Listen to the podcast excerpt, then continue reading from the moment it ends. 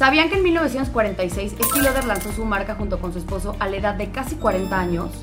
¿Y sabían que Kylie Jenner fundó Kylie Cosmetics a los 18 años en el 2015 y se hizo la billonaria más joven del mundo? En este podcast van a encontrar respuestas de muchas preguntas que seguro tienen si es que están por emprender en el mundo de la belleza, fashion o wellness.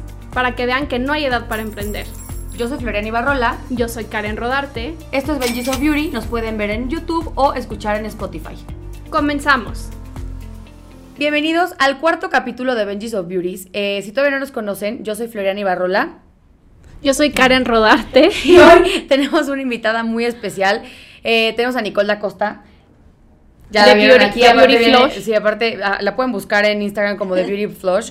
Y eh, agradecemos mucho que el programa lo grabemos porque vale mucho la pena ver cómo estás arreglada hoy, Nicole. Es que tengo un evento después, entonces es de Catrinas, todavía no está acabado el make-up, pero dije, pues ya me iré inventada en princesa No, no, no. mía. O sea, Es que justo nos dijo fuera de la cámara que se siente como la del diario de la princesa cuando la peina. Como de venada, Como sí. de venada.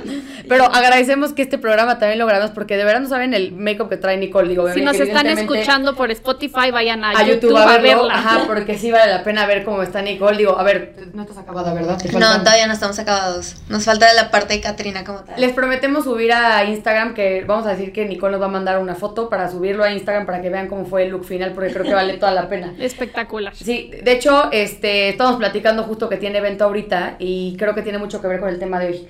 Porque para los que no conocen todavía a Nicole, Nicole es creadora de contenido, se enfoca en el tema de belleza y le estás metiendo un poco de moda, ¿verdad? Sí, belleza y moda. Y además es makeup artist y sí se te echa de ver que porque está impecable el makeup, o sea, no O sea, tener, o sea, impecable Nicole es una artista para mí, o sea, ese es el término artista. De hecho, Karen y yo platicábamos eso hace ratito antes de que entraras al, al set, que tu carrera empieza un poco con el tema artístico. ¿Nos puedes platicar un poquito por qué moda, por qué belleza? Sabías que te gustaba el arte, pero cómo lo integraste con el mundo de la belleza. Originalmente, eh, o sea, siempre me ha gustado todo lo que es creatividad, eh, en general como todo eso, yo tuve mi época de hacer scrapbook y que haces este pulseritas, o sea, cualquier cosa de que pintura al óleo, todo lo que se te ocurra. muy manual. Muy manual, siempre he sido como de que do it yourself. Y de ahí cuando entré a la universidad yo pensé que quería ser cineasta. Yo juraba que quería ser cineasta, quería ser cineasta, cineasta. Eh, yo quería ser directora o primera asistente de dirección. Yo veía una cámara y sabía cómo funcionaba, pero yo nunca la usaba. Entonces también nunca le metí tanto a la fotografía. Y en mi segundo año de la universidad eh, iba a ser la graduación de un primo. Este me compré mi primer paleta de sombras porque me puse a ver YouTube de que pues, cómo a maquillar, no tengo paleta de sombras. O sea, antes no te maquillabas. Casi no. O sea, lo básico, o sea, lo como- muy básico y no era del diario, o sea, era de que de vez en cuando y cosas que mamá me había regalado, o sea, que- Rimmel, blush, lipstick. Ajá, de que no sé, típico era de que el, el compacto de MAC, que era había sido de mamá y pasó a ser mío, que era naranja, porque nos habíamos este hecho el ese cuando estábamos en Cancún, entonces nunca nos macheaba la piel, un rímel y un blush, that's it, es todo lo que yo tenía. Este, y me, y me maquillaba para mis festivales de ballet cuando era chiquita, Pero no era algo que yo hiciera seguido ni que O no era lo que dijeras, o que me voy- mi tema profesional se va a desarrollar con el tema del maquillaje. No, para nada. O sea, yo ni cosmetiquera tenías. No, nada, nada. Miren lo que es la vida. Este, Véanla en YouTube. Y entonces empecé a ver YouTube, me compré mi primera paleta y de la nada me sal- se salió de control. Cuando menos me di cuenta, mi colección de maquillaje era una falta de respeto. Sí, tenía 3 millones de pesos en el, en el cajón, o sea, sí, una o cosa- sea, una falta de respeto. Y entonces empecé a maquillar que a mis tías, que a mis primas, a mi mamá, este, a mis amigas. Y entonces empecé a practicar en diferentes tipos de piel, tonos de piel, tipos de ojos, diferentes edades. Y seguí haciéndolo hasta que me sentí suficientemente cómoda para decir, podría ganar dinero Sí puedo ganar dinero haciendo esto. haciendo esto. O sea, Pregunta. ¿y cuando maquillabas a tu familia, ¿qué, qué tenías en tu casa? O sea, ¿qué era lo que ibas comprando? ¿Cosas muy básicas? ¿O ya le metías color? Es que me volvía de... Bueno, no, yo no tenía ni una paleta de sombras de color. No es broma que no había ni una. Este, todo eran Sí, maquillaje básico. O sea, te puedo decir cuál es mi primer paleta. Fue una Urban Decay Naked 2. Eso, te lo juro, lo imaginé. Es Fue mi Urban primer Decay. paleta de sombras en mi vida. Entonces, todo era súper neutro. De hecho, mi mejor amiga, este, una de mis mejores amigas, ella sí es de que súper fan del maquillaje. Y yo iba a su casa y ella tenía todas las paletas de color que te puedas imaginar. Y entonces, lo que empezamos a hacer es que cada semana ella me daba una paleta. Y yo tenía que usarla eso, esa semana, tenía que crear algo con esa paleta. Entonces fue así Excelente como me empecé a atrever a usar color sin tener que yo Invertirle. invertirle en algo que no sabía si me iba a gustar. Y me volví adicta. Claramente. No, es que a ver, el maquillaje es la cosa más adictiva del planeta. O sea, y a quien le gusta, de verdad te voy. Y a mí, por ejemplo, a mí me gusta diversificar mucho el uso de los productos. Yo, por ejemplo, a lo mejor un, no sé, un lipstick lo uso de blush o lo uso de sombras. O sea, como que me gusta esa parte de, de pues El mezclar, multiusos. ajá, multiusos. A mí cuando a la gente es como, no, no, no, es que este producto nada más es para los ojos, como, Nel, puedes hacer lo que quieras con un producto, siempre y cuando, o sea, obviamente en los ojos aguas lo que se ponen, pero sí, yo también soy de la idea que se vale diversificar el uso de los productos siempre. Algunos de mis blushes favoritos son labiales. Sí, Los labiales son- hacen los mejores blushes de la vida. Además no se quitan, cuando es algo como que te dura, ya saben, de que tres horas, de que un mate súper, este, que cero se transfiere y así, te lo pones de blush para la playa y Sí, traes un blush y un bronceado divino y no se quita con nada. 100%. Pregunta, entonces de la carrera, ¿cómo pasaste a ser creadora? O sea, ¿cómo fue esa, justo todo de dónde empezaste a trabajar? O sea, la migración ajá, de tu carrera, así sabes qué voy a dedicar a, a esto. Fue un proceso largo. Mi familia y mis amigos por años me dijeron, créate un Instagram, créate un Instagram para mostrar tu trabajo. Y yo les decía, ay, qué pena. no. de que me da mucha, me da mucha vergüenza este, No poner mi carota, no es lo mío. Después de mucho tiempo de que me estuvieron convenciendo, dije, voy a crear uno, no voy a salir yo, solo voy a mostrar mi trabajo. Crearlo como un outlet creativo, tal cual, amor al arte. De Sí. que mi mejor amiga es fotógrafa, entonces decía, tú tomas las fotos, Yo, yo maquillo, conseguimos alguna chica que quiera posar, sea alguien de la universidad, sea una amiga de una amiga, quien sea, y, y hacemos las fotos y hacemos cosas creativas padres. Y lo vamos subiendo, ajá. Empezó así, eh, empecé en marzo del 2019, en ese entonces yo también trabajaba en influence marketing, o sea, del otro lado de la moneda, vaya. Ajá, ajá. Este, yo trabajaba en influence marketing, o sea, yo era la que Contactaba a las influencers. Ajá, las marcas se acercan a nosotros y nosotros, ok, estos son los influencers que creo que te pueden funcionar, que hacen match contigo, estas acciones, las campañas, etcétera. Entonces, empecé con eso, eh, de ahí salí de trabajar de ahí. ¿Cuánto estuviste ahí? Estuve como siete, ocho meses. Pero está buenísimo porque justo como dices, Sí, tienes las dos las perspectivas. herramientas. Sí, o sea, la verdad es que Lo que sabes- buscan las marcas para trabajar con influencers y tú siendo Y influencer. también, quieras o no, te aprendes todas las mañas que hay de, cual- de todos los lados, tanto del lado de los influencers, tanto del lado de la marca, del lado de la De la agencia. Vas aprendiendo las mañas, porque quieras o no, es un negocio. Sí, claro. Entonces- Hay ojo a todas las que están empezando, ya escuchan a Nicole. es, son tres puntos. Las mañas de los influencers, las mañas de la agencia y las mañas de la marca. Aguas. Sí, o sea, la verdad es que, eh, o sea, aprendí mucho, la verdad me ayudó a crecer mucho. De ahí salgo, de hecho, porque ya iba a acabar la universidad, este, y no me está dando la vida entre que crea contenido, este, que está en la universidad y trabaja full ¿A qué time hora, sí- a qué hora creabas contenido? en la madrugada. O sea, en la madrugada tipo para de, antes de, o sea, de levantarte o antes de dormirte. A ver, dinos tu rutina de un día de trabajo. Ajá. Despertaba, iba a trabajar temprano, Ok. salía de trabajar como, es que dependía del día porque la Variaba, universidad la variaba, pero apenas salía de ahí me iba directo a la universidad, estaba en la universidad, a veces trabajaba estando en la universidad de que la laptop tú aquí trabajando y viendo clase de que un hoja acá, un hoja allá, este, entonces trabajaba, salía de la universidad eh, como a la- a eso de, o sea, ya salía tarde, como entre 9 y 10 de la noche, eh, y entonces... pues, no, sí. eh, ¿Y el contenido a qué hora? como llegaba a mi casa, cenaba y Como a las 11 de como la a noche. las 11 de la noche empezaba. Y crear un make como el que traes Como te lleva horas, tres horas.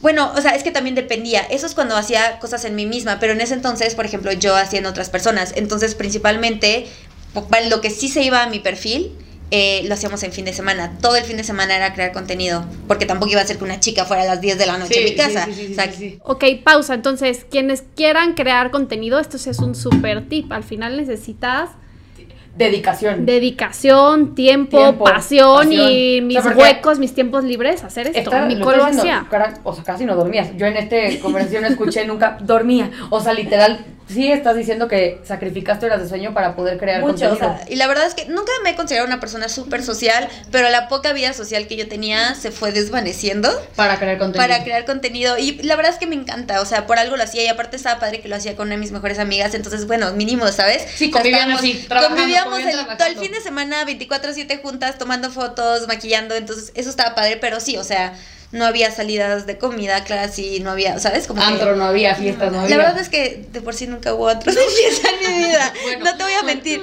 Nunca fue mucho. Mis amigos te podrán decir que soy una aburrida en ese sentido. Soy, tengo un corazón de señora y me encanta. No, muy Este, válido, o sea, es muy válido. Es decir, yo tengo, tengo un alma vieja, o sea, me gusta Me gusta Tengo- como... tengo un alma vieja. Sí, te gusta más encerrarte, trabajar, dedicarte a lo que te gusta. Yo también de repente hasta me pregunto, ¿por qué a la gente nos gusta salir de antro? O sea, es horrible. Estás aglomerado, te apesta el pelo a cigarros, sales toda corrida, sales y estás toda arrugada al día siguiente. O sea, yo me Deshidratada. yo- deshidratada, yo, yo me sigo, pero es carísimo, te tratan horrible. Yo me sigo preguntando por qué a los seres humanos nos gusta salir, pero bueno, Qué creo bueno que, no, creo que no es- lo hagas. Sí, qué O bueno sea, que no. Me doy como mis dos salidas al año porque me gusta bailar. Bailar sí me gusta, es algo que he hecho toda mi vida. Entonces, mis dos salidas al baño es como. Al baño, al año. es para bailar. Entonces, de que bailar, bailar. Completamente artística. Sí, siempre me ha Sí, gustado intros- mucho como todo también eso. mucha introspección de decir, es que pasa tanto en mi cabeza y soy tan creativa y como que tengo tanto que pasa aquí que no necesito tanto estímulo de fuera. Eso es bien padre. Digo, no sé si lo- nunca alguna vez lo pensé así. O sea, nunca me he considerado como esta persona así como. Yo creo, yo te voy- ¿Sabes? yo creo que te- a ti se te viene mucho la creatividad y por eso es tanto lo que pasa en tu cabeza que no necesitas tanto estímulo de fuera. Y eso es bien padre. Y justamente ahorita eh, platicamos con Nicole el tema de socializar, porque creo que parte de tu chamba también es salir y pues hacer networking con la gente, con las marcas, con otros influencers. Karen te preguntaba, ¿tú tienes como un grupito de gente que esté en el medio igual que te haga como más ameno los eventos? O... Totalmente, o sea, no siempre fue así. Cuando apenas empecé era pues yo yendo sola a los eventos. Obviamente cuando apenas empiezas no te dan un plus one.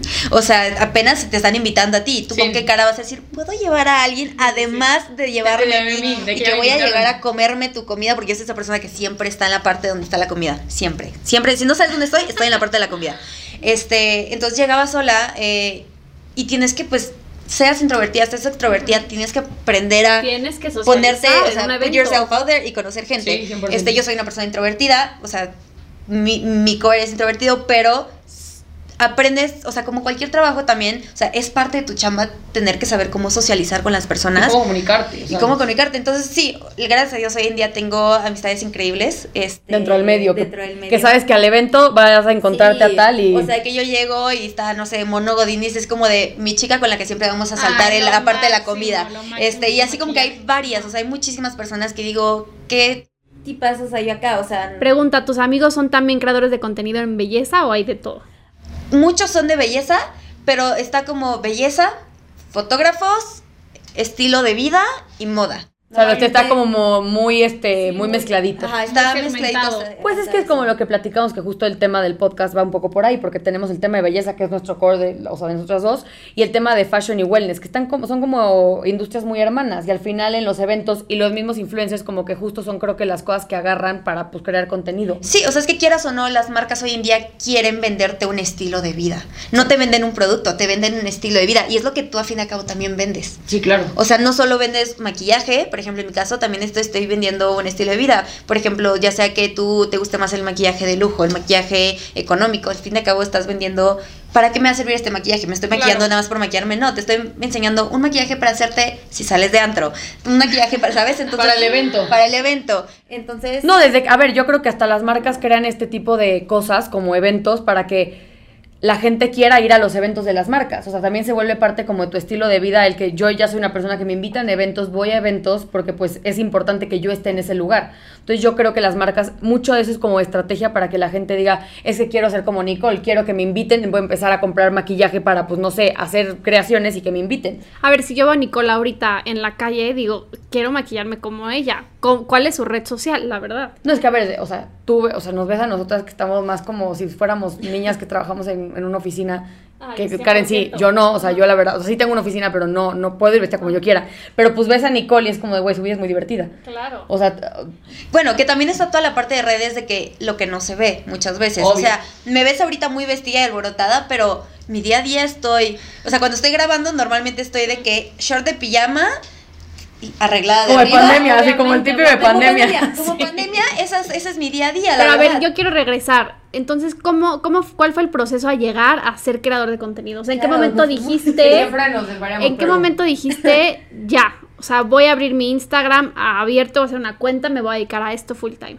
Ok, em, igual, fue un proceso. Conti- continuando donde me quedé, este, em, un día, cuando todavía no estaba tan de moda lo de usar jabón para las cejas, siempre me preguntaban, oye, ¿qué usas en las cejas? Y yo, pues un jabón que compré en el súper. Entonces, un día dije, voy a mostrar mis stories, cómo lo hago. Unas tres stories a lo mucho eran. Mm.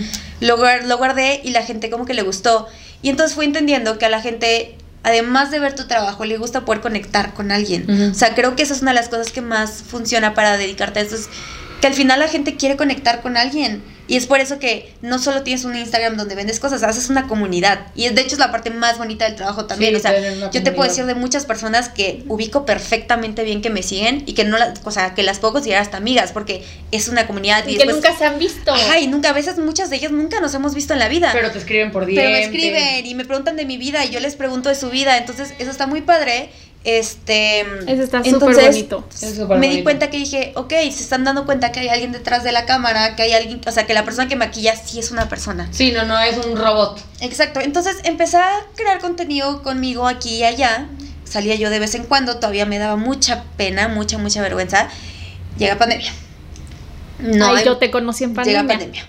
No hay modelos para maquillar, o sea, no hay, o sea, pues nadie nos veíamos. Mi- no puedo ver ni a mi mejor amiga quién va a tomar ¿quién- las fotos. quién- ah, ¿quién, quién se va a dejar? Yo tenía una cámara en mi casa cuando estaba en la universidad, pero cuando estaba en la universidad les digo, yo no hacía, yo no era la que estaba en la cámara. Entonces dije, tratemos de recordar todo lo que aprendí en la universidad de la cámara y vamos a jugarle a la cámara. Y Vamos me enamoré de la fotografía.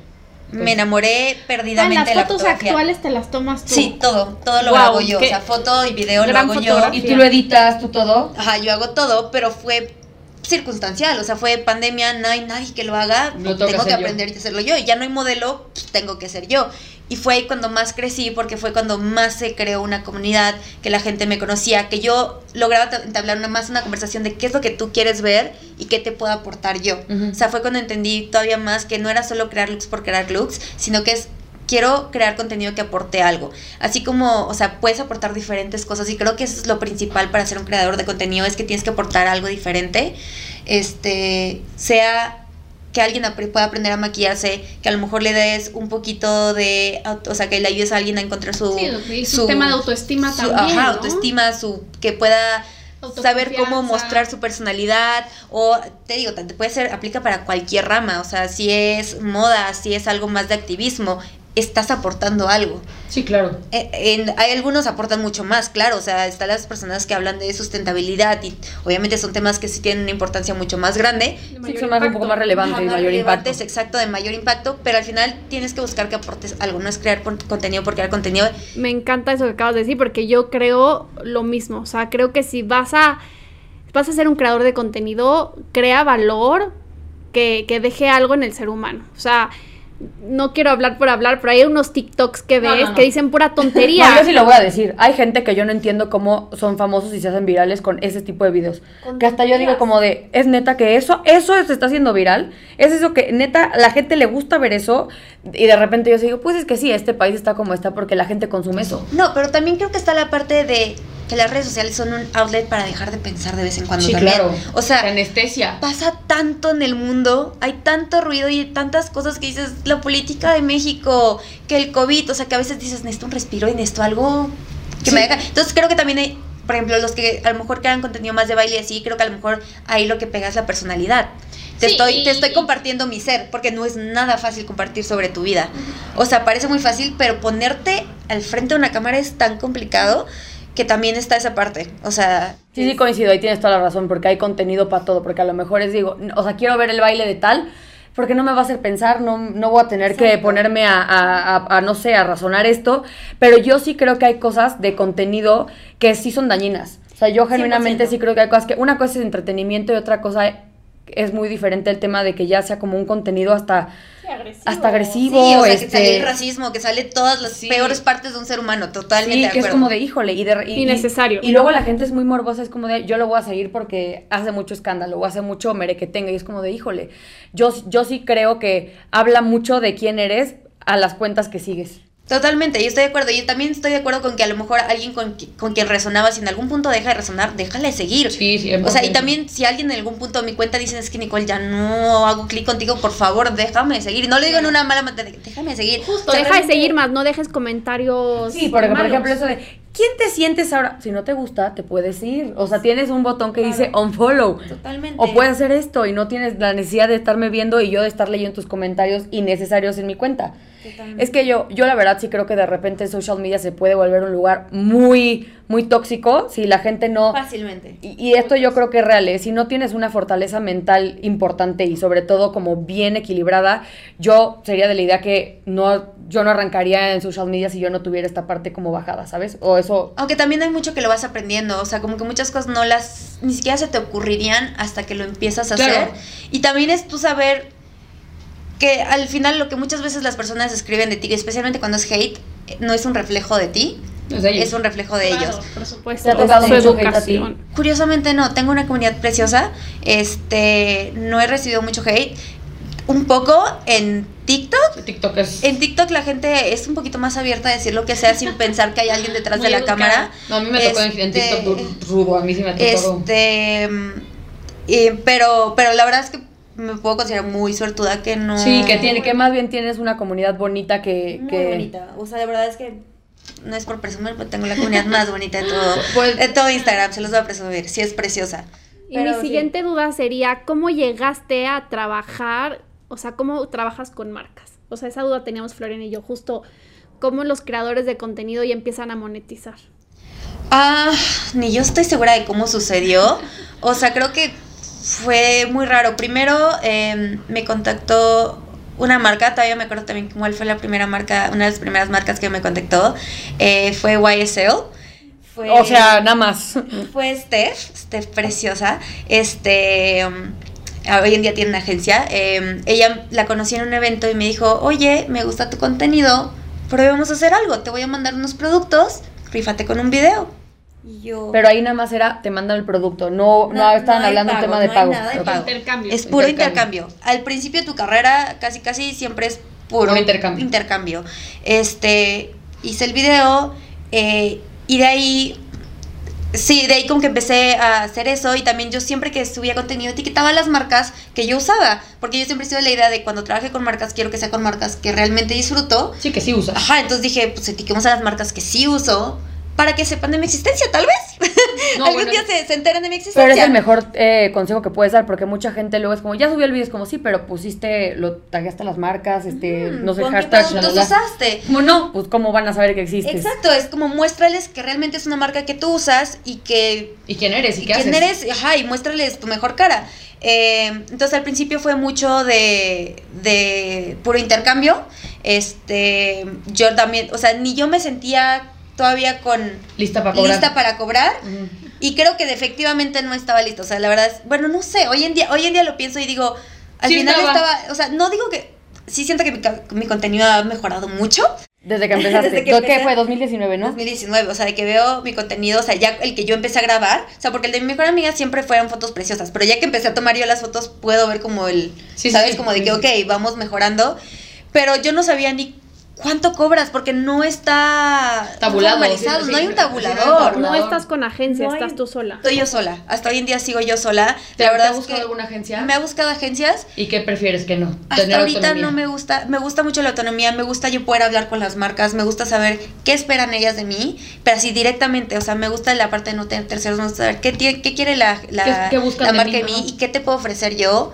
Este, O sea, todo el tema, digamos, administrativo de tu negocio, que al final, pues, es un negocio, tú lo llevas. No tienes un asistente, no... O sea, tú, tú contestas tus mails, tú contestas tus DMs, absolutamente sí, todo. lo único que tengo es una contadora que hace las facturas porque yo, híjole, yo ya estaría en la cárcel porque no tengo idea de nada de cómo funciona el SAT. contabilidad. No se preocupen, llegaremos a un episodio donde les vamos a contar exactamente todos los procesos legales. Estoy esperando ese episodio. Pero, pero justamente platicamos con Nicole y sí es importante que sepan que seguramente ustedes están buscando ser creadores de contenido y les pagan, están esperando una factura de regreso de su parte. Y pues obviamente ustedes eso lo tienen que, que manejar ya sea con una empresa, usted darse de alta en el SAT como personas físicas con actividad empresarial, eso ya lo vamos a ver más adelante. Pero justo Nicole nos platicaba así de yo literal veo todo sola, pero el tema de contabilidad. sí tengo alguien que No hay ninguna marca que no te pide, que no te diga sin factura. me han pedido. O por este, cash. Sí han pedido, ajá, o sea, de que yo sí soy de la idea, por ejemplo, cosas que, que vas aprendiendo. Por ejemplo, yo, antes el IVA se me iba por la mente, ¿sabes? Como el IVA, eh, I don't know her. Si no sé, 100 pesos y es como, Ajá. pero masiva, Y, Nicole. ajá, y era como de, ay, yo no voy a querer factura, entonces no necesito IVA. Y yo, ok, perfecto. Te transfieren el dinero. Güey, SAT obviamente te va a agarrar y decir, no, la IVA es mía. Claro. Ajá. Y entonces ahí aprendí que dije, no, no, no. Todo Si quieres, si IVA. quieres sin IVA, tienes que darme en efectivo. Cash, por supuesto. O sea, y a partir de eso, eso empezó a estar en mis cotizaciones. Si quieres eh, pagar sin IVA, es en efectivo. Si no quieres factura, no hay problema, pero el pero la IVA va porque va. Sí, sí, sí, sí, o sea, son cosas que vas aprendiendo a las duras sí, penas. sí, de que camino. Sí, te costó, así te costó a ti primero pagar el IVA y después te diste cuenta que como pues lo puedo cobrar. Sí, pues, al sí, principio mis condiciones en mis cotizaciones eran tres líneas, hoy en día son como diez. O sea, porque vas aprendiendo, o sea, Amo eso, pues sí. porque vas aprendiendo la verdad. Y es luego las marcas son súper atascadas. Es como de, oye, esto no estaba en términos y condiciones. Y tú hoy te pones tus propios términos y condiciones. o sea, yo hoy en día, yo antes también me decían, toma, este es el contrato, y yo por la emoción de, oye, alguien está dispuesto a pagarme, yo te lo firmaba sin leerlo bien, nada más decía, mi nombre está bien escrito, y no está bien escrito, no importa, lo firmo. Y hoy en día yo soy esa persona que lee las letras chiquitas porque dices, espero que nunca pase este if, Ujú. este y en supuesto caso de, ¿Te ha pero ¿y si pasa? Eh, sí me ha pasado eh, cosas que al final, ¿Como cuáles? ay, híjole, la verdad es que ahorita no me acuerdo, o sea, porque... Aquí pues quema quien quiera. Yo sé No, que no, chance no. no vas a decir marcas, pero si un día, tal, no sé, alguien no te pagó, alguien Ah, no te... Sí me ha pasado marcas que, que te dicen, te pago a dos meses y han pasado cinco meses y estás como de, oye, El pago. ¿Qué El pago. Sí, sí, Y marcas entonces- grandes. marcas grandes. Entonces sí aprendes... tacañas, ¿eh? Entonces sí aprendes a decir, ¿sabes qué? Este... Veo, veo las letras pequeñas de los contratos. Cualquier cosa que no me parezca, aunque sea muy poca la probabilidad de que vaya a suceder, Lo te lo digo. O sea, por ejemplo, en caso de que se caiga un avión en tu casa y no puedas grabar, tienes que pagar, tienes que pagar tú un fee. Discúlpame, esto no estoy de acuerdo. Sí, no, yo no te Ajá. controlo si cae un avión o Ajá, no. ¿Sabes? O sea, de que entonces veo todo eso, eh, cosas que yo antes no hacía. Eh, también está la parte de, por ejemplo, de exclusividad. Oye, Nicole, y el tema de, de exclusividad, ¿alguna vez te tocó, por no leer las letras chiquitas, que te, se te fuera una chamba por... Sí, totalmente, porque al principio dices exclusividad, ¿quién me va a querer tanto, verdad? O sea, ¿cuándo ¿Quién van a llegar? ¿Quién va a querer? Pero la verdad Pero es te que pagan por esa exclusividad, como en su momento Televisa le pagaba a sus actores para que no fueran a otro lado hoy en con día él. aprendí así, tienes que pedirlo. Ah, o sea, es como de, ok, tengo exclusividad siempre cuando me pagues. Ajá, o sea, porque muchas veces te dicen como exclusividad una semana y te lo ponen así como rápido, te lo escriben rápido para que tú ni lo pienses. Y ya a la mera hora es como de subes tu contenido y es como de, oye, disculpa, necesitas bajar eso porque tenemos exclusividad y es como, ah, chingada. Entonces, yo, por ejemplo, veo la palabra exclusividad en alguna parte y es como de, te refieres a, o sea, realmente te dices nada más como de, bueno, ese día no subas nada de la competencia directa o te refieres a realmente quieres una exclusividad de cuánto tiempo. eh, de qué marca, ¿sabes? Y eso se cobra, porque nunca sabes si, una, si otra marca va a venir en ese mismo tiempo, te A va a querer pagar más. claro. Y vas a perder un tiro nada más o te porque- queda- o a lo mejor un trabajo más largo y dices, perdí una oportunidad muy grande Por no leer. por no leer. O no entender O no lo entender que qué significa. Exacto, porque al final también es tu imagen, o sea, por ejemplo, aplica lo mismo para cuando eh, te quieren para contenido pagado. Yo antes este, me decía, yo hacía mi contenido, me mandaban mis cosas, hacía mi parte, me decían, oye, ¿podemos eh, repostear tu video? Sí, y, de la, y ahí, hasta ahí no hay pasa nada, pero de la nada yo me daba cuenta y mi video estaba eh, eh, de ad. Eh, por todo Ah, Instagram. sí, pagado. Ajá, estaba pagado y la gente dice, es que me están relacionando ahora de una manera muy cercana a esa marca. ¿Qué pasa si después ¿Y una qué marca- beneficio tengo yo? Ajá, exacto. es- no, y olvida eso. ¿Qué pasa si una marca que a lo mejor está en el mismo giro que esa marca me quería contratar, pero ad va a decir, ah, ella ya está trabajando claro. pagado con esta marca, no te voy a contratar a ti. Entonces yo te digo, ¿sabes qué? Está súper interesante. Esta es mi imagen. Entonces al final necesito un fee por el uso de mi imagen Claro, en ads. en ads. Entonces quiero entender, tú cobras entonces co- si es como un contenido que van a usar nada más sus plataformas o que tú lo tienes que subir para que la marca lo vea en tu plataforma y cobras otro tipo de, vamos a llamarle fee, si es que van a usar tu contenido para monetizar con... Exacto, Por pauta pagada. Ajá, exacto. Pauta Si- pagada. Si es, en, eh, o sea, es un fee, por ejemplo, o sea, un, un costo, si es como para hacerlo en mi cuenta, ¿no? De que, ah, sí, claro, te cotízame un reel Por de esta manera, de esta ajá. manera. Ah, claro, esto es lo que te hicieron, lo hacemos, listo. Ahora, eh, yo quiero utilizar tu video, este, ese mismo video que hiciste, En mis ¿puedo redes. agarrarlo y ponerlo en mis redes? Sí, sin problema. Ahora, ¿quieres ponerlo para pagado? Sí, ok, ahora sí tenemos que hablar de un segundo fee. Porque esto ya es diferente, ya es, estás usando mi imagen Y mi de- trabajo para mi monetizar para más. monetizar más, exacto. Entonces esto ya cambia la cosa.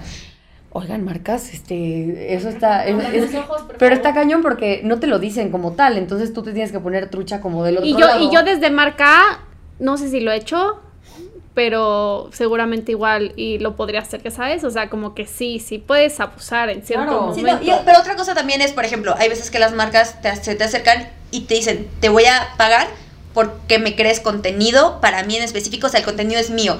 Ahí es diferente, es, toma, te entrego mi contenido y ahora sí haces lo que quieras con él, ¿no? Pero ya te pagaron, sí, o sea, pero ya tú, va- o sea, tú sabes, ajá, pero tú ya sabías desde un principio que ese contenido se puede usar en lo que quieras. O sea, porque yo, por ejemplo, es lo que hoy en día se le llama UGC content, ¿no? Que es como user generated, que es como te estoy te estoy pagando para que tú crees contenido que yo puedo usar como yo quiera. Esto ya es diferente, pero ya desde un principio sabes que ese contenido puede ser usado para Y como para que se pueden ahorrar el tener a alguien interno o generar una campaña si tú puedes pagarle a un creador de contenido como tú que haces cosas impresionantes y ya, o sea, creo es el lado que puede ser Sí, no. conveniente. Y aparte también lo que es conveniente en ese sentido es que estás utilizando a gente que ya es conocida, ¿no? O sea, no es lo mismo, por ejemplo, un ejemplo, imagínate que ves una campaña con una, eh, con una modelo a que si ves una campaña con Luis Torres, vas a parar porque dices, es Luis Torres, yo lo conozco. Sí, yo lo vas a yo prestar lo más sigo, atención. yo sé qué hace. Entonces, esa es la diferencia de cuando utilizas a alguien que ya es conocido, a alguien un creador de, cone- de contenido,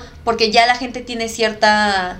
Pues sí, cierta que- como Bon- ya con bondeó- ellos, ya con esa persona. Entonces, de cierta manera, también eso es lo que les funciona a las marcas. Pero está cañón, ¿eh? Porque yo lo veo y ahora las modelos se quedan sin chamba. O sea, literal, si una modelo quiere chamba, tiene que volverse creadora de Pero te has dado contenido. cuenta que es una gran, una tendencia muy fuerte. Casi Muy. todas las modelos hoy en día tienen un perfil de Instagram, de Pues es Twitter, que de lo que claro, sea, si no- muy fuerte. Pues es que si no, ¿cómo? O sea, y si te das cuenta, las top models de hoy son influencers también. No, a ver, o sea, literal, el otro, el otro estaba justo viendo como un artículo y la, la modelo más, o sea, mejor y más pagada ahorita, creo que no, 2021 fue Kendall Jenner, con 40 millones de dólares.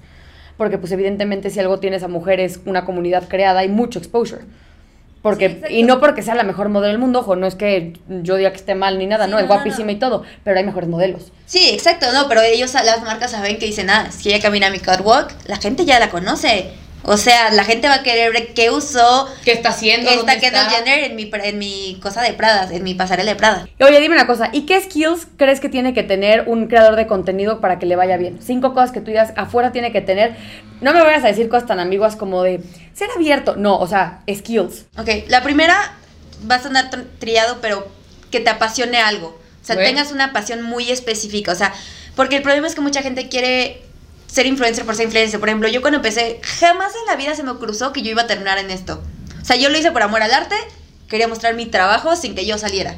Entonces, tienes que tener una pasión porque se, se traduce, en o sea, en lo que haces, se traduce cuando algo te apasiona realmente. Pero hablas de un tema en específico. Ajá. Que no quieras chile, mole y pozole y que tengas Ajá. este, ahora comida, ahora este Yo tal. diría, empieza con un nicho Ujú. y de ahí, ya que estás bien como, o sea, como... Definido ahí. Bien definido y que la gente te conozca por algo, ¿sabes? De que tu opinión cuente, ya puedes diversificarte, ¿sabes? Pero sí empieza un nicho porque así vas a tener como ese expertise, ¿no? Eh, la otra sería... eh, aprende, o sea, aunque tú tengas un equipo que a lo mejor si tú tienes el dinero para que te grabe y así, aprende tú cómo se hacen las cosas, porque es mucho más fácil, digo, yo no tengo un equipo, pero es mucho más fácil pedir las cosas Ah, cuando edición, tú sabes, fotografía, edición Ajá. de video, Porque si tú sabes hacerlo, todo eso. tú puedes saber qué pedir, Claro. ¿sabes? Te que van a quedar sin chamba, voy a aprender. No es cierto. no es cierto. dices, oye, ¿sabes qué? Veo que esto está muy frío, a lo mejor si le baja, si subimos esto, cambiamos esto, eh, ¿sabes? Porque ya sabes qué es lo que tienes que pedir a decir, es que no me gusta, pero no sé por qué. Si no, como que mínimo sepas dirigir, o sea, que a lo mejor tú no es como que te vayas a meter a edición, pero que sí sepas dirigir, ¿sabes qué? Lo siento a lo mejor muy frío, o siento que no está como bien nivelado el encuadre, o sea, cositas así. exacto. Este, y yo te, yo sí diría, si lo pueden hacer ustedes mismos al menos al principio, háganlo, porque te, te enseña mucho. O sea, tanto te enseña como toda la parte de qué es lo que implica hacer esto. Sí, porque lo es típico que tipo, si yo nunca he editado, es como de, el video tiene que estar para mañana, y no sé, pobre Lineta, así, güey, si supieras lo que se tarda uno en editar, o sea... Yo lo sé, yo lo sé, mi hermano se dedica Entonces, a eso. como que y también las madrugadas eso. se editan. Sí, exacto, o sea, porque la verdad sí es una chambota, o sea, no parece, pero sí es una chambota. No digo que, no vayan a decir que yo digo que ser influencer es más difícil que otros trabajos, ¿eh? No, no, no, no, no. No, pero sí es un trabajo. Pero sí es un trabajo, al fin de cabo, que sí requiere ciertos skills, este, y que es bueno saber. Otro sería organización. Sí o sí, al fin y al cabo, como tú eres tu propio jefe, si tú no lo haces, no va a haber nadie que te va a estar persiguiendo para que lo hagas. Sí, sí, sí. Entonces, si no es una persona organizada, disciplinada, Disciplinada, creo que disciplinada es más la palabra que organizada. Una persona disciplinada te va a costar mucho trabajo. Sea que necesitas una agenda física, digital, lo que sea, lo vas a escribir en tu pared, pero tienes que encontrar la manera de hacerlo. Eh, que vamos en tres. La otra es No, y organizada completamente. Si no tienes un asistente o algo, tú tienes que llevar tu agenda, tus de- tiempos. el tus miércoles tengo que subir video de tal marca y a lo mejor evento el jueves y además tengo que grabar el día del Que evento. no se te empalmen las marcas. Calendario de contenidos, sé que eso es lo más importante. Sí. O entonces sí, que, sí podemos decir que organizaciones también el cuarto. Y el quinto, Uf, va- eh, estoy entre dos, o constancia, porque es una palabra, o sea, creo que este es un trabajo de mucha constancia. Yo llevo ya 19, 20, 21, 22, cuatro años haciendo esto, tres, cuatro años haciendo esto, y no fue de la noche a la mañana. Apenas llegué a 20 mil en, Instagram, llevo cuatro años haciendo ¿Has esto. pagado tu contenido? Eh, ¿En qué sentido? O sea, pautados, has pautado Ah, algo. al principio sí llegué a pautar, este, y creo que es una herramienta que puede funcionar bien. Es una buena herramienta que la verdad creo que no he aprovechado lo suficiente. Es que luego dicen Este, que lo sacrifican mucho, que luego supuestamente que si los creadores de contenido pautan su contenido, que, que como que Instagram te, sí, obviamente te arroja primero pues para arriba y después como que ya te banea un poco. En, en general Instagram te banea ahora por todo. Sí, está muy, es que desde que cambiaron el algoritmo, ¿tú qué opinas de eso que ahora quieren parecerse más a TikTok? No, siento que justo Instagram lo que tiene, o sea, o sea lo- su core siempre han sido las imágenes, las fotos, ¿sabes? Como un contenido un poquito más astérico, a lo mejor Sí, stick to it, o sea. Ajá, y después TikTok es la parte que es mucho más Natural, orgánico, natural. no tienes que producirlo tanto. Exacto, y siento padre, que cada uno mantenga Sí, yo también creo su eso. esencia. Sí, yo también creo eso. O sea, no necesito TikTok 1 y TikTok 2, dos, ¿sabes? O sea, Sí, para eso tengo nada más TikTok. Si nada más me interesa levantar Sí. contenido muy natural, que a mí en lo personal yo soy niña TikTok. O sea, a mí me gusta más a mí me encantan los dos. Hoy en día, al principio, a pesar de que yo trabajé en TikTok, otra cosa, yo trabajé en el corporativo de TikTok año y medio. Este, yo cuando yo lo intentaba hacer, como a mí me encanta volarme la cabeza y ser una inventada y, y de hacer conceptos y hacer toda una cosa rarísima, este, yo agarraba TikTok y yo decía, es que ah, mi contenido no pega aquí, a pesar de que yo daba trainings de que mi contenido no iba a pegar ahí, porque mi contenido, o sea, el tipo de contenido que hago en Instagram claramente no es para TikTok. Sí, es muy Pero diferente. Muy diferente. Salirme de ahí me costó un trabajo. ¿Tú pero estás un también en trabajo- YouTube no, es el único que no O sea, tienes. TikTok, tienes Instagram, eh, Twitch o algo así tienes, ¿no? Ahorita, hasta ahorita TikTok y E Instagram. Instagram, es lo que tienes. Sí, es lo que tengo. Y en TikTok, ¿cómo vas de seguidores? TikTok está, te- ya estoy en unos 40 mil en TikTok en tres semanas, cuatro semanas. Está cañón. Cuatro semanas, cañón. 40 mil seguidores. Está cañón. Y yo, si no están en TikTok, se están tardando. Yo se los he dicho, creo que hasta el cansancio. O sea, TikTok es la neta la manera de crecer. Ojo, pero te voy a decir que TikTok sí tiene esta parte que llega a ojos de todo el mundo, que hay gente que ni le importa lo que subes, ni te va a Pero consumir. es- Pero, es mucho exposure. les puedo dar tips. Oh, por supuesto. Yo trabajé A en ver, TikTok. dale. Échanoslo. Este. El algoritmo de TikTok funciona. Trabajaste en TikTok y apenas sacaste TikTok hace cuatro semanas. O sea, no, tengo TikTok desde hace más, No lo pero usaba, no sí. lo usaba y si lo usaba solo era contenido que reposteaba de Instagram, que no le iba bien, entonces era como Los si no tips de. TikTok, eh, ojo con esto. Más bien, Y oído con yo- esto. Y sí háganme caso, no a diferencia de yo que no me hacía caso a mí misma. Obviamente, digo, ya tiene rato que salí, a lo mejor hay cosas nuevas, cosas diferentes, pero por ejemplo, siempre empezar tu video con el gancho. O sea, ¿Sabías cuéntale que- a la oh. gente, o sea, cuéntale a la gente de qué va a tratar tu video de la manera más concisa y del mundo, ¿sabes? O sea, de que En tres segundos Ajá, o sea, de atención. 5 a 10 segundos dime de qué va a tratar tu video, porque al final es como de nunca no sé si les ha pasado que hay un video que empieza, o sea, que empieza, pero pareciera que no deja de empezar, o sea, de que llevas 10 minutos y dices, "¿Pero de qué va a tratar este video?" Y como el minuto 3 es como de Ay, no vaya. Vamos a empezar y dices, adiós. Entonces, explícame de qué vas a hacer y así ya sé desde un principio si me va a interesar o Claro. no. De ahí está la parte de los hashtags. Los hashtags es una de las maneras como eh, el sistema de recomendación de TikTok sabe a quién le voy a mostrar este video. Por ejemplo, muchas veces las personas es como de, ay, está viral el hashtag, hashtag sombrilla, pero mi contenido no tiene nada que ver con sombrillas. Mi contenido le va a salir a gente que está buscando sombrillas, pero como yo, esa persona está buscando sombrillas, va a ver mi contenido y es como de, güey, ni me interesa.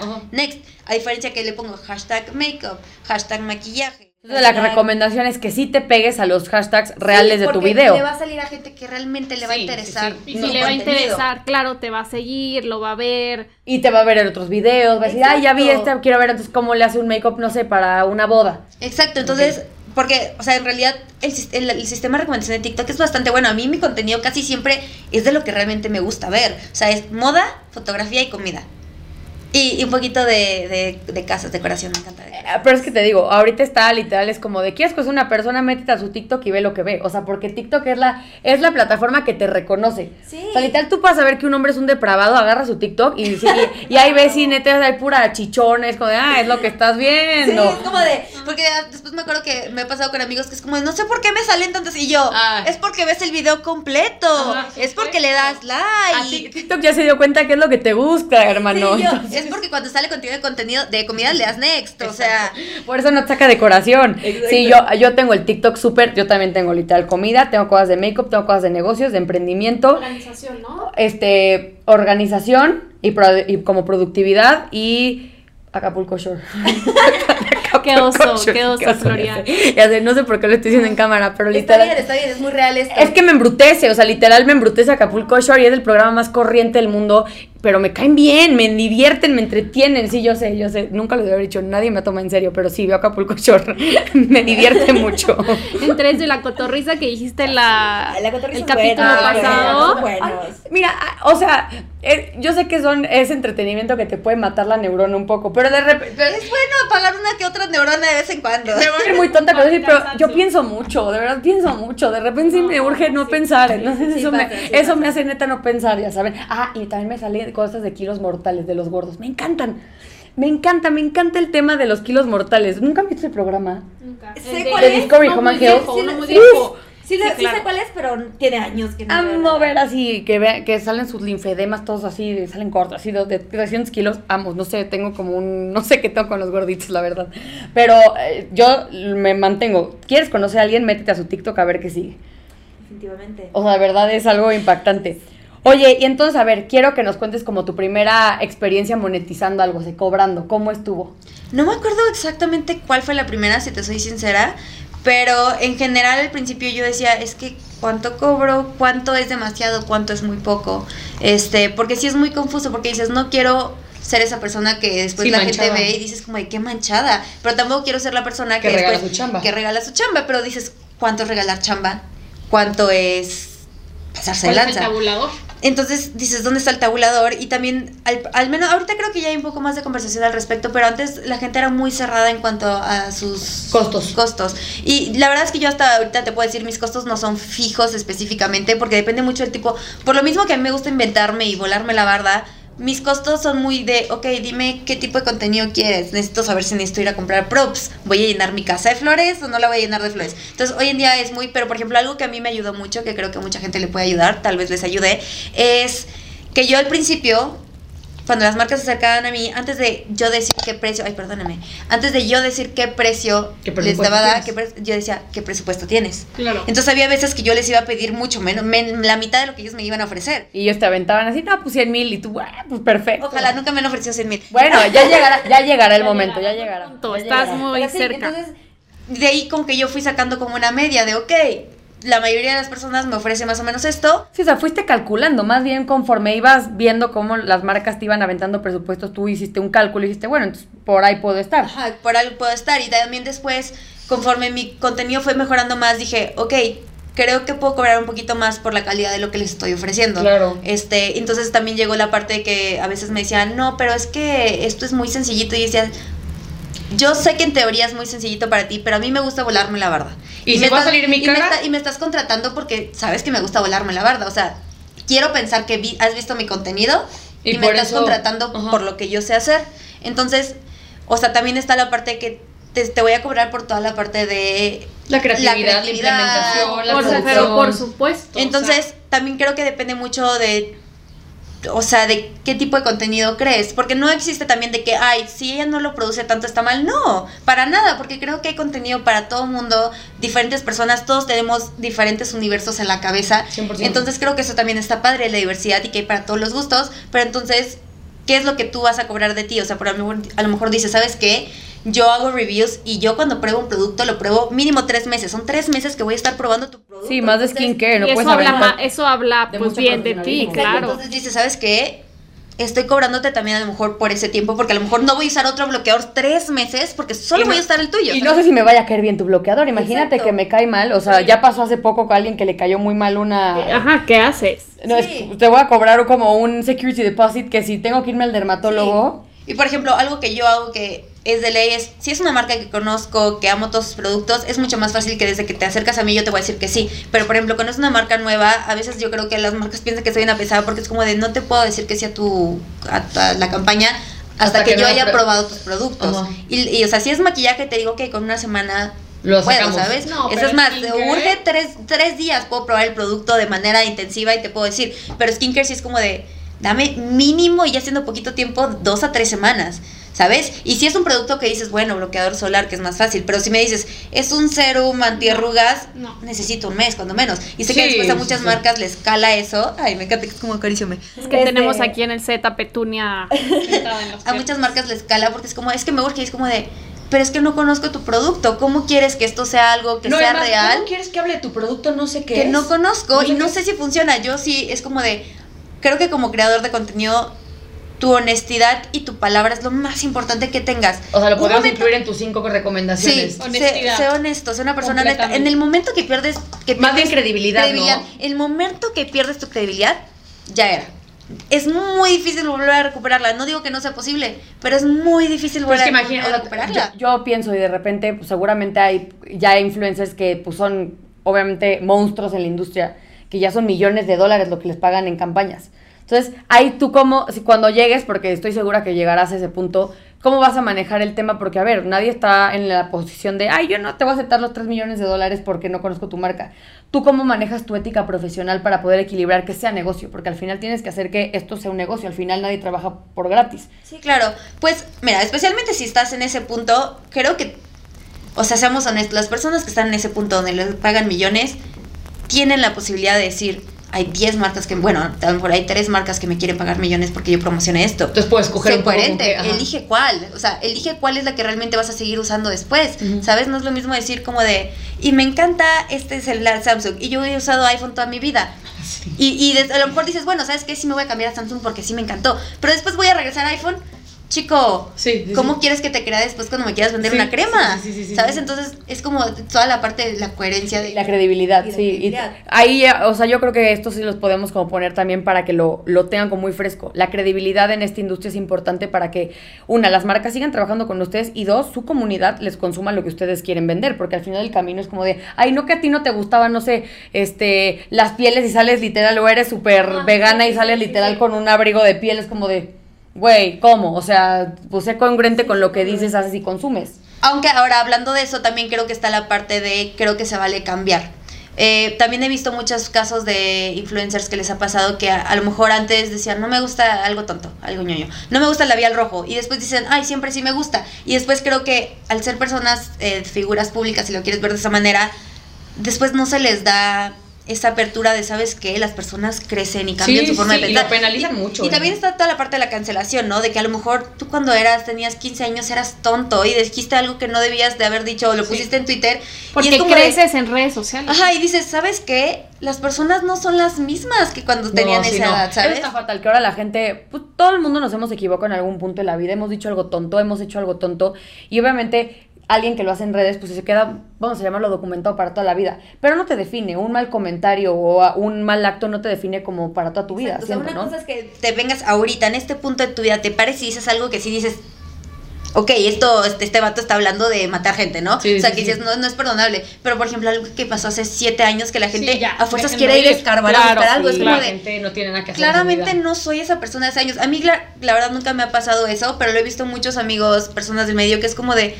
pero es que no es la misma persona. Bueno, Sí, o no sea, la conocí en aquel entonces. el pie, o sea, ya. pero la persona que yo conozco hoy en día es muy diferente a la que me estás mostrando ahorita que yo ni siquiera conocía en ese entonces, ¿sabes? Entonces también creo que se vale cambiar de opinión, pero ser congruente, ¿sabes? O sea, 100% es, es como una línea muy delgada de ser congruente, pero también se vale cambiar de opinión, pero que siga teniendo una congruencia de por qué cambias de opinión, ¿no? O sea, Sí, o sea, como que tengas buen, un- una buena manera de justificar las cosas, decir, bueno, yo a lo mejor estaba muy inmaduro y ahora resulta que pues ya viví esto y pues ya cambié de opinión. Y es muy válido. Oye, y de material como de ventas que tiene que tener un influencer, ¿tú qué tienes?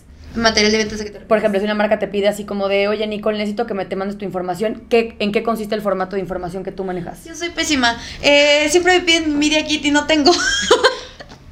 Justo es que, quería- y yo, es que ahí te va. El Media Kit. se llama Media Kit para quien no sepa. Ajá. Y es que ahí te va. El Media Kit es algo muy específico, ¿no? Tus rates específicos. Pero es lo que yo les decía. Yo mido mucho el depende este qué me estás pidiendo, qué tipo Pero de no te piden, por ejemplo, el alcance. a los analíticos y todo eso. O sea, siempre te, o sea, tu media aquí sí tiene que tener eso. Sí, sí, en teoría sí, no lo tengo, pero en teoría sí. Ahorita cuando me dicen como en estos satélites, yo, perdóname, ahí te van los screenshots. Pésimo, yo sé, eh, llevo meses diciendo que lo quiero hacer, pero no tengo tiempo. O sea, si alguien te pide una cotización, literal así, a- a- a- como nos contestaste el mail, así, sí, yo voy. O sea, sí. O sea, te- o sea, sí tengo un formato de cotización, Ah, ok, eso sí tengo, eso sí tengo, cotizaciones de formato sí tengo y desglosado, así como de... que incluye, que no ajá, incluye. que incluye, que no incluye, etcétera. Mis cositos así de. "Ah, disclaimers. Esto solo funciona, esta cotización tiene un- una vida de 10 días. Después de eso puede cambiar o no, ¿sabes? O sea, pero sí, la cotización sí, sí, no contesto así nada más de hola, ¿cómo estás? Claro que sí. Este, eso sí, sí lo tengo como mucho y también, o sea, tengo como una carpeta, como también so- hago fotografía y video de producto, también tengo como una carpeta de ejemplos de otros trabajos que he hecho, ¿no? De que de, fo- de fotografía, de video. Pero el Media Kit, que es lo que en teoría todos deberíamos tener, No lo tienes. es el que no lo tengo. Bueno, no, ya- me, no me tomen como ejemplo. Pero ya vieron, tienen que tener ustedes, si ustedes se dedican en, a- en esta industria a ser influencers y o en la que sea, tienen que tener un media kit que creo que es importante que la gente vea tus métricas, ¿no? Sí, sería Yo, importante. yo tengo una duda. eh, entonces, ¿tú, co- ¿tú qué recomendarías para, que, para crecer una cuenta de creador de contenido? Ok, la primera es ser muy constante. O sea, Eh, un post diario. Ajá, ¿A qué te refieres con ser muy constante? Aquí te vamos a preguntar porque un poquito esto, Sí. Benji's of Beauty queremos que sea como una guía para que la gente pueda crecer, ya sea si es marca, si es creador de contenido, y mucha gente es como constante, sí, pero ¿qué es la constancia? Bueno, primero es encontrar una pasión. Si no tienes una pasión, no lo hagas aún. Hasta que no haya algo que te apasione realmente, que puedas respirar, vivir, comer, eso, no lo hagas. Eh, la segunda sería constancia. En constancia eh, depende un poco de la red social y también depende de tu tipo de contenido. Es por eso que no, no quiero decir un número en específico, pero por ejemplo, lo que a mí me funciona, yo en, tanto en Instagram como en, TikTok subo un post al día.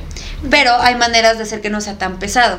Por ejemplo, en Instagram lo que hago es de un mismo look, un post es la foto, un post es el reel haciendo el look. El making, ajá. y a lo mejor el otro es, o sea, uno es a lo mejor el tutorial y el otro es el behind the scenes a lo mejor. ¿sabes? O a lo mejor Entonces, de un día ya sacaste tú tres contenidos. tres contenidos, por De ejemplo. un mismo concepto. Pues. Exacto. O a veces hay videos que son más fáciles, ¿no? Como de que eh, labial, mis tres labiales rojos favoritos. ¿Sabes? Es un contenido que es mucho más rápido de hacer, es fácil. Y TikTok se me hace mucho más fácil crear contenido diario por lo mismo que no es un contenido es tan de- preparado y tan, eh, ¿sabes? Es más Como casual, Es mucho ¿no? más espontáneo, es fácil hacer de que un video. Sí, puede ser lo que desayuné hoy. Luego, ¿cómo me preparo la piel para el maquillaje y el maquillaje? O sea, creo que el, el contenido en TikTok se puede construir muchísimo. Pero ahí te va un tip. En TikTok, algo que trabajando ahí me di cuenta mucho y ya haciéndolo también es, normalmente lo que más funciona es contenido, tanto que, o, o- o que sea como curiosidad, o sea, si ya eres un perfil conocido, que tienes a lo mejor un trabajo muy interesante o, o algo que sea, o aunque no seas una persona famosa, pero dices, trabajo en Google, todo el mundo tiene curiosidad de ver cómo es Google, sí, sí, ¿no? ¿qué pasa en Google? Ah, de que curiosidades que la gente quiera saber o cosas que le van a dejar a algo a la persona. ¿En qué sentido? En TikTok no existe lo de la carpeta de save, ¿no? De guardados. Entonces, normalmente a qué le das like? A cosas que quieres ver después otra vez. Ajá. Entonces, si haces algo que, le, que la gente va a querer regresar como de eh, cómo hacer un smokey eye, ok, esto me puede servir después, le voy a dar like porque me puede funcionar, ¿sabes? Ah, nada más voy a hacer eh, un, video de, blog tran- de un, mi video, día. un video de transición. Está padre, a menos que sea un look muy, muy, muy interesante que la Que gente quiera dice, replicar. quiero replicarlo después. Ajá. No lo voy a guardar. Si solo es un look de no make-up a no make-up, make-up. ¿Sabes? ya Es te como- entendí, es más bien que le funcione, Que le sea lo funcione que a le la gente. funcione a la gente. Exacto. Oye, ¿nos puedes escribir, Nicole, un día de una persona que, que es creadora de contenido de belleza? ¿En qué consiste? Creo que es muy variado, ¿eh? Porque he hablado con otros amigos y cada quien tiene su propia... Pero les voy a escribir el mío. El tuyo. Y, y- y cu- y dime tu día como más productivo. El que eh, hoy neta hice ta ta ta ta ta ta ta ta ta ta. Ok, mis días más productivos normalmente, eh, como yo soy más de noche, si me despierto temprano es porque empecé con un evento. Y últimamente a las marcas les está encantando Sí, hacer eventos a las temprano. 9 de la mañana. Sí, sí, y yo no soy una morning person. No lo soy. No lo soy y vivo lejísimos de todos los eventos. Entonces, o sea, me hago mínimo una hora siempre. Este, entonces, despierto, si hay evento, pues es este despiertas, te bañas, te cambias. Últimamente como he estado metiéndole mucho a TikTok, me gusta grabar como el Get Ready With Me. Ajá. Entonces grabas el Get Ready With Me. ¿Diario lo grabas? ¿Lo estás grabando? Solo cuando tengo eventos como interesantes. Sí, que el look vale la Como pena. hoy. Ajá, Como hoy. Hoy exacto. hubo Get Ready With Me. Hoy hubo Get Ready With Me. Y de hecho la otra parte va a ser desde el coche porque no nos va a dar tiempo de ir a mi casa. No, bueno, si te quieres grabar aquí, aquí te puedes quedar a grabar, ¿eh? Gracias. Este, entonces voy a un evento, hay veces que son como evento sobre evento, me ha pasado que es como de un evento vas a otro, a veces hay como tres en la mañana. Eh, de ahí normalmente, ¿qué será? Regreso a mi casa. Bueno, no, en la mañana también saco a pasear a mi perrita, ese no es móvil, ese tengo que sacar a, pasear a mi perrita. Regreso. ¿Cómo se llama tu perrito? Princess con Sullivan in a Hammock. Soy fan de Friends. Soy fan. Este, siempre me preguntan si mi personaje favorito es Phoebe. Curiosamente no lo es, es Chandler. Pero Phoebe tiene mucho. O sea, tiene Phoebe, Princess Consuela, tiene Regina Falangi, Úrsula. Entonces son los nombres de mis próximos perros algún día. Este. Ah, bueno, sí, entonces regreso. eh, juego con la Bendy Perruna. Hago de comer, eh, normalmente también aprovecho ese tiempo para contestar correos, hace, mandar facturas, eh, Como toda la parte administrativa, que la verdad es lo que yo más detesto. Pues sí, Odio el queridita, eres, eres pues, este, Claro. eh, creativa. Odio el trabajo administrativo. Yo sé que hay muchas personas como de, pero si es la parte más fácil. No, o sea, el hecho de contestar un mail, Me drena. Uy, no te mueres. Nosotras creo que Me cuántos drena. mails no nos echamos diarios, sí. Este, sí, entonces la, o sea, la parte administrativa de mi día es la parte que más odio. Este, igual, pues estar hablando con las marcas de, oye, el pago, o mandar así como de, oye, pues Ay, mándame el brief, que me tienes que o pagar. mándame el brief, así, entonces como toda la parte administrativa. De ahí, este, dependiendo de días, hay días que trato de grabar temprano, pero mi mente no, No está jalando. no está jalando hasta más tarde, pero eh, idealmente pongo una serie. Me- yo siempre trabajo con series de fondo. No Yo puedo trabajar igual, si yo no tengo una serie de fondo. white noise. O sea, si, si de la nada alguien pudiera escuchar el audio original de mis videos, escucharías en casi todos los que no estoy hablando una serie de fondo. Ajá. Siempre. Entonces pongo eso, pongo a organizarme. Hay veces que lo organizo días antes, hay días que ese mismo día, entonces puedo organizar este. ¿Qué, voy- ¿Qué look voy a hacer? Algunos los pienso mucho y es como de, es que tengo este concepto, pero quiero bajarlo y entonces lo dibujo y demás. Hay veces que es como, me siento y a ver qué sale. Y me pongo a grabar. Hay veces que me meto tanto que olvido cenar, olvido comer. Hasta este, las 3 de la y me voy hasta las 3 de la mañana. Hay días que me siento atorada y es como que vamos a parar. Sí, Vamos ya, a a- así, su- vamos a suspender en lo que regresa Ajá, la creatividad. Vamos a jugar con la Betty Perruna, vamos a saltar el refri y regresamos. Este, siempre con una serie, todo esto que está pasando, con una serie de fondo todavía, ¿eh? Y de ahí, si me acuerdo, ceno, si no, ceno demasiado tarde, pero trato de cenar Trato siempre. de comer. sí, Ah, trato es de que comer. yo amo comer y amo cocinar, pero como que hay veces que estoy muy cansada y como que me Sí, sí, sí, sí, que es mejor pido algo Este- porque si no voy a suspender mi momento de creatividad. Yo tengo una pregunta muy personal para ti. ¿Cómo te ves en tus próximos cinco años? ¿Generando contenido como creadora o, o dedicándote a otra cosa?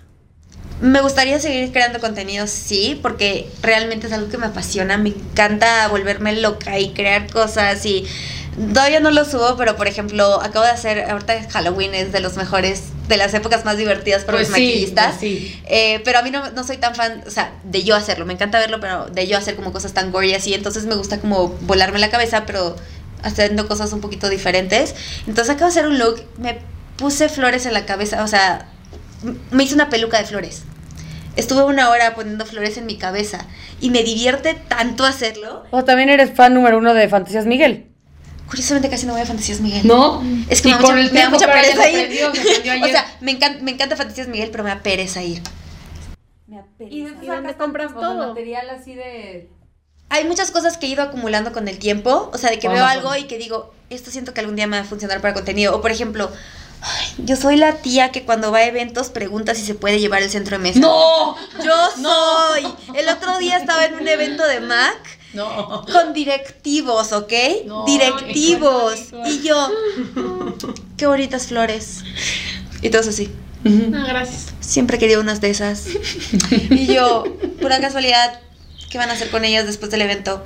Y todos así, Ay, te amo. ¿me las puedo llevar? Sí, pero sin el florero. Y yo, no hay pedo. Tiré todo el agua en toda la mesa y yo, Y ahí vas con tu ramo y me las llevé aún así. O sea, soy la tía. Este.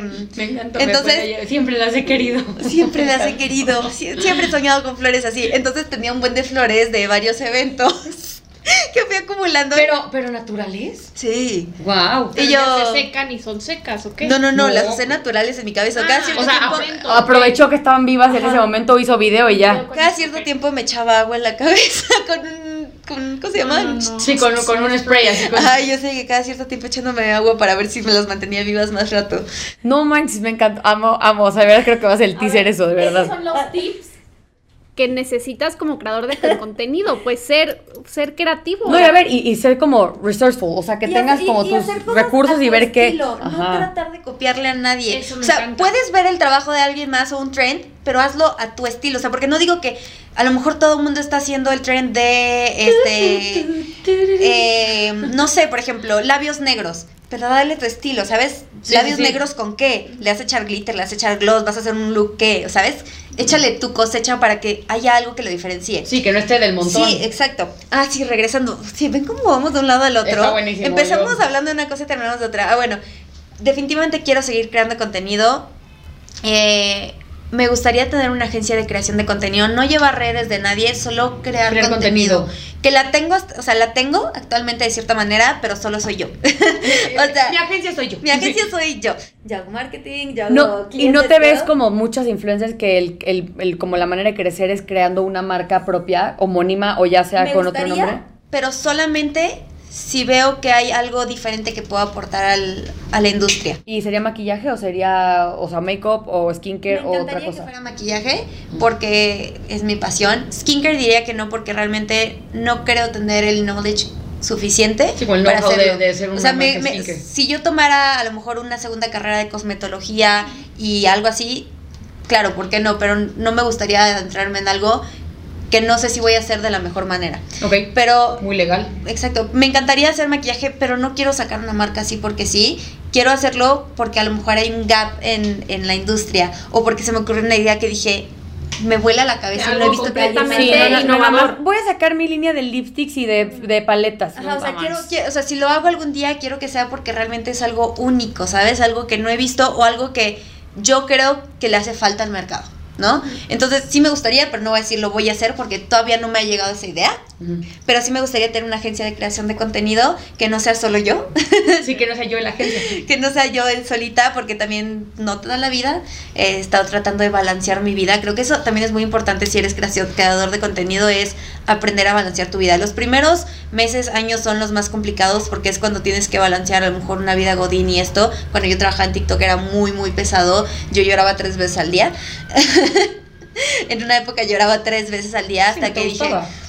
Más que no me gustaba, porque hasta eso no es que no me gustase, no me apasionaba, pero no es que no me gustaba, pero era mucho. O sea, yo era eh, manager del equipo de contenido en México, entonces era mucho trabajo y era, trata de hacer esto muy bien, pero trata de hacer esto al 100 y ten juntas acá y juntas acá, que llegaba un punto que era muy... Y crea, y llega en las noches a hacer tu propio A llegar contenido. contenido, exacto. Entonces, pues sí, pasó eso, entonces, Está este... Oye, y por último, si nos quieres compartir un poco cómo funciona eh, el ambiente en el mundo de la creación de contenido y belleza en México. ¿A qué te refieres con ambiente? Que no sea tóxico, que la gente se apoye, que no se tiren para abajo. ¿Cómo lo sientes tú? No voy a hablar de, o No, sea, no, de, no, eh, sí, pero les voy a hablar de mi experiencia personal, ha sido increíble. Eh, casi todas las personas que conozco me han ayudado muchísimo, o sea, de que me presentan con otras, o sea, de que, ay, no conoces a la PR de tal persona, por favor, ven y yo te la presento. Este, oye, qué padre, y que comparten tus posts y te dan tips y como que te arropan mucho, he tenido... Y el tema de compartir el contenido, tipo si, oye, ¿crees que podemos hacer contenido juntas porque tú tienes a lo mejor una plataforma un poquito más grande para empujarme o no o, o tú no has como apelado a esa estrategia? Yo la verdad no he apelado a esa estrategia porque también yo sé que mi contenido es muy específico y si alguien se acercara a mí, a menos que hiciera match realmente conmigo, no sé si yo lo haría. Entonces tampoco creo que yo lo haría. Este, pero sí, entonces la verdad he tenido mucha suerte y también siento que a mí también me gusta hacer eso. O sea, si yo tengo una amiga que va empezando y digo, sabes que tu contenido es wow, es como de, chica, te va a presentar ahorita mismo con la PR de Sí, Carmen me urge, Herrera, me urge que la gente te vea, ajá. De que me urge que te vea. Yo estaba en la cena esa de Mac y yo, pero es que la conoces a ella. Bien, no, no la conoces que yo, es que la conoces, ¿sabes? O sea, creo que eso es lo padre que al menos la gente que yo he conocido ha sido muy abierta, muy linda y no ha tenido miedo de compartir, ¿sabes? Como que la industria es tan bebé aquí en México que hay tanto espacio para crecer que la gente creo que también lo sabe, es como de hay espacio para todos y hay tantos y, estilos. y a la vez a la gente cree que está saturada. No, si han visto el, el- el espacio de Estados Unidos para de, de maquillaje, eso está saturado. México todavía es un espacio bebé. No digo que eso haga que sea súper fácil, porque sí es una chinguita y tienes que echarle ganas, Sí, sí, sí. pero... Y encontrar tu sello, yo y creo, encontrar y tu tu sello. espacio. Pero es posible. es posible. Y, pero eso sí, no voy a mentir, también es de mucha suerte. Me encantaría decirles como de, ay, solo si le chingas, la verdad es que también es de suerte. Me encantaría decir que no, pero tristemente México es México y creo que en todo el mundo se trata también de De conocer a las, contactos. de contactos. Entonces, si conoces a una persona, no tengas pena de decirle como de, oye, Relaciones públicas. Ajá, o sea, de que haz networking, busca en LinkedIn. Yo al principio cuando empecé buscaba en LinkedIn para ver quiénes llevaban las marcas, cómo ¿Y las a contactabas, ellos. eh, a lo mejor no las contactabas, pero las empezaba a seguir. Y ya sabías quiénes eran los Ajá. eventos de ¿qué onda? Y yo ya sabía y me acercaba y me quitaba la pena y yo, ¿sabes qué? Voy a ir a saludar y voy a decirle, hola, me encanta tu marca, si algún día quieres trabajar, eh, yo soy maquillista. Tomen dato porque Ajá, es súper aquí está. importante. Ajá, o sea, que te, Sí, quitarse te- la te- pena, creo que O sea, es- no, no te digo, ve y dile, mándame cosas. No, No. pero así como de, oye, me encanta tu marca, eh, si en algún punto eh, fuera de su interés eh, poder colaborar, a mí me encantaría, yo ya consumo la marca, a mí ya me gusta, este es mi contenido. este, Revísenlo, por favor. Si algún día les interesa, aquí estoy. Oye, y para cerrar, te queremos que tú te hables a tu cámara un buen consejo que le puedas a alguien que, que esté empezando en la creación de contenido, más bien es esa la de allá. Porque sí, aunque no lo crean, tenemos dos cámaras.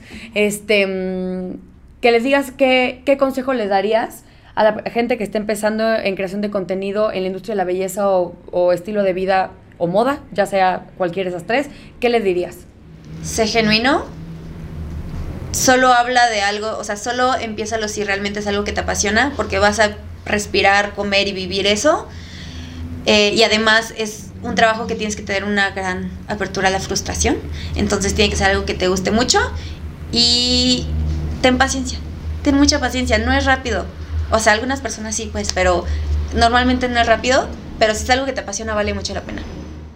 Pues Nicole, yo te lo agradezco infinitamente porque creo que escucharlo desde alguien que crea contenido que aparte no es que lleves 10 años, literal, llevas el conteo y has visto el brinco que ha sido, o sea, el claro ejemplo es que vean cómo viene Nicole hoy, hoy se va un evento que este es una marca importante y nos tienes que mandar fotos de ese evento, del look completo, si queremos ver el look completo. Sí, queda bien, falta que te termine terrible y no, te lo vamos, no lo vamos a pautar, no te preocupes. No, no, si no lo pautamos, no lo Ya, no pautamos. te preocupes, hablamos del fin.